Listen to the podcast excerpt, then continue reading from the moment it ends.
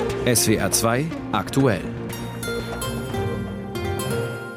Mit Ulrike Alex, schönen guten Tag. Und das sind unsere Themen heute Mittag. Die Lage im Gazastreifen spitzt sich dramatisch zu.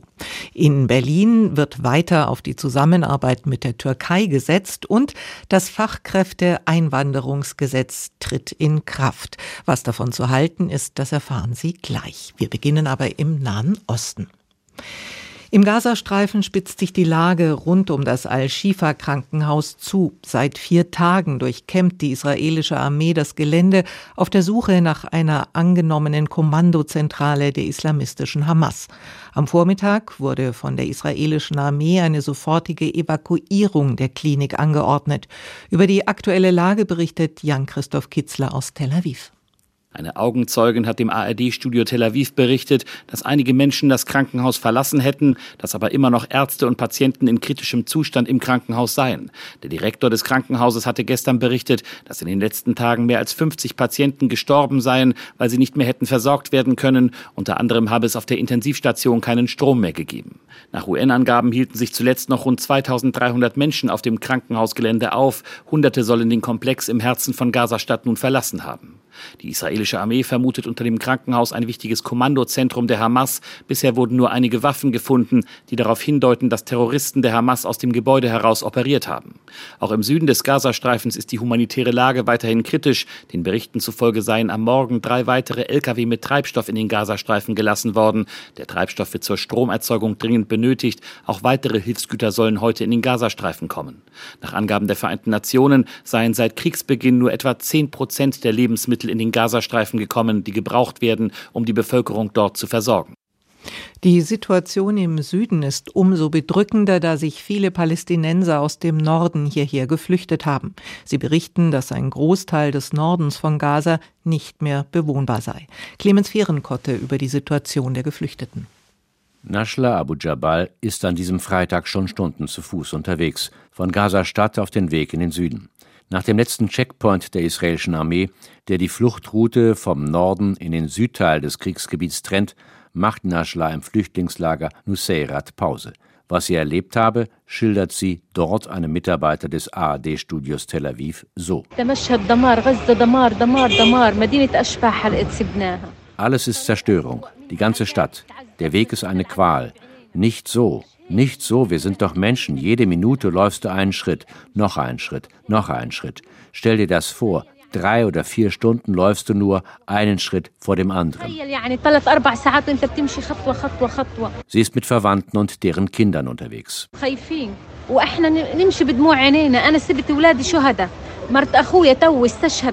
Sie haben Angst und wir gehen mit Tränen in den Augen.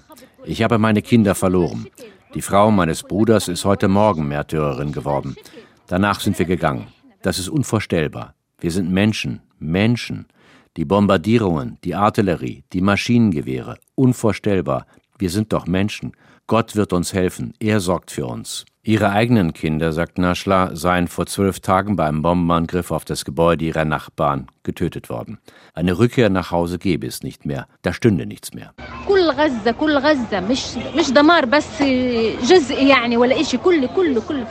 Ganz Gaza ist zerstört, nicht nur Teile, ganz Gaza, ganz Gaza. Es gibt kein Wasser oder Strom, kein Leben, nichts. Ein Bericht von Clemens Fehrenkotte aus dem Gazastreifen. Weiter nach Deutschland. Die gute Nachricht rund um den Besuch des türkischen Präsidenten Erdogan in Berlin. Es ist ruhig geblieben. Auch zwischen Gastgeber Scholz und dem Besuch gab es keinen Eklat wohl aber offen zur Schau gestellte Differenzen. Markus Sambale aus unserem Hauptstadtstudio hat den Kurzbesuch verfolgt und von ihm wollte ich wissen, wie er die Atmosphäre zwischen Präsident Erdogan und Bundeskanzler Scholz erlebt hat. Es gab nur einen Presseauftritt vor den eigentlichen Gesprächen und vor dem Abendessen der beiden und da war schon zu merken, dass das eine angespannte Atmosphäre war, kühl und formell alles hier im Kanzleramt. Dass da zwei gegensätzliche Positionen aufeinanderprallen, das war deutlich, aber es war dann auch deutlich, niemand will hier einen Eklat auf offener Bühne. Und so hat der türkische Präsident Erdogan Israel wieder sehr deutlich kritisiert wegen der Angriffe auf Gaza, Israel die Hauptverantwortung gegeben, aber so eine scharfe Wortwahl wie vor kurzem in der Türkei, als Erdogan Israel als Terrorstaat bezeichnet hat, das gab es hier in Berlin nicht. Und Olaf Scholz war es sehr wichtig, von Anfang an klarzumachen, das Existenzrecht Israels, Israels Recht, sich zu verteidigen, dass der Terror von der Hamas ausging, daran lässt die Bundesregierung nicht rütteln. Aber Scholz hat auch betont, wie sehr ihn das Leid in Gaza bedrückt und dass sich die Bundesregierung für humanitäre Hilfe dort für die palästinensische Zivilbevölkerung einsetzt.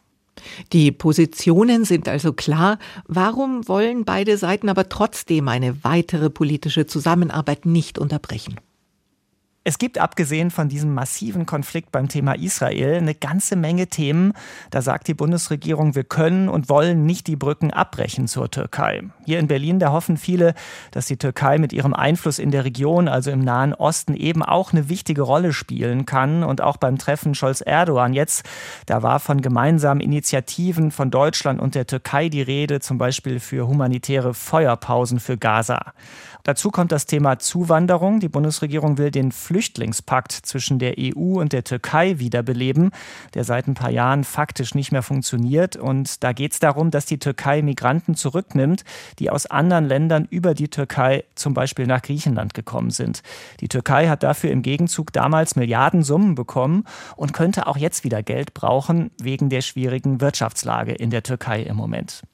Eindrücke aus dem Berliner Hauptstadtstudio von Markus Sambale. Zurück zur Innenpolitik. Am zweiten Tag ihres Parteitags will die Linkspartei ihr Programm zur Europawahl verabschieden und die Spitzenkandidaten wählen. Aber es geht natürlich auch weiter um die Neuaufstellung der Partei nach dem Austritt von Sarah Wagenknecht und ihren Gefolgsleuten. Die Partei will sich in erster Linie Mut machen. Die Linke ist wieder da. Das ist der wohl am häufigsten ausgesprochene Satz auf diesem Parteitag. Jetzt habe die Partei die Chance, die Lähmung durch den parteiinternen Streit der letzten Jahre hinter sich zu lassen, so betonte die Parteivorsitzende Janine Wissler, die vorrechnet. In den letzten Tagen und Wochen sind über 700 neue Mitglieder dazugekommen und einige ehemalige Mitglieder sind wieder eingetreten. Seid uns herzlich willkommen. Demgegenüber stehen etwa 200 Austritte nach der Ankündigung Sarah Wagenknechts, eine neue Partei gründen zu wollen. Die Verbliebenen stimmten in Augsburg mit großer Mehrheit für eine Resolution zum Krieg in Nahost, in der das Existenzrecht Israels betont und eine friedliche Zwei-Staaten-Lösung gefordert wird.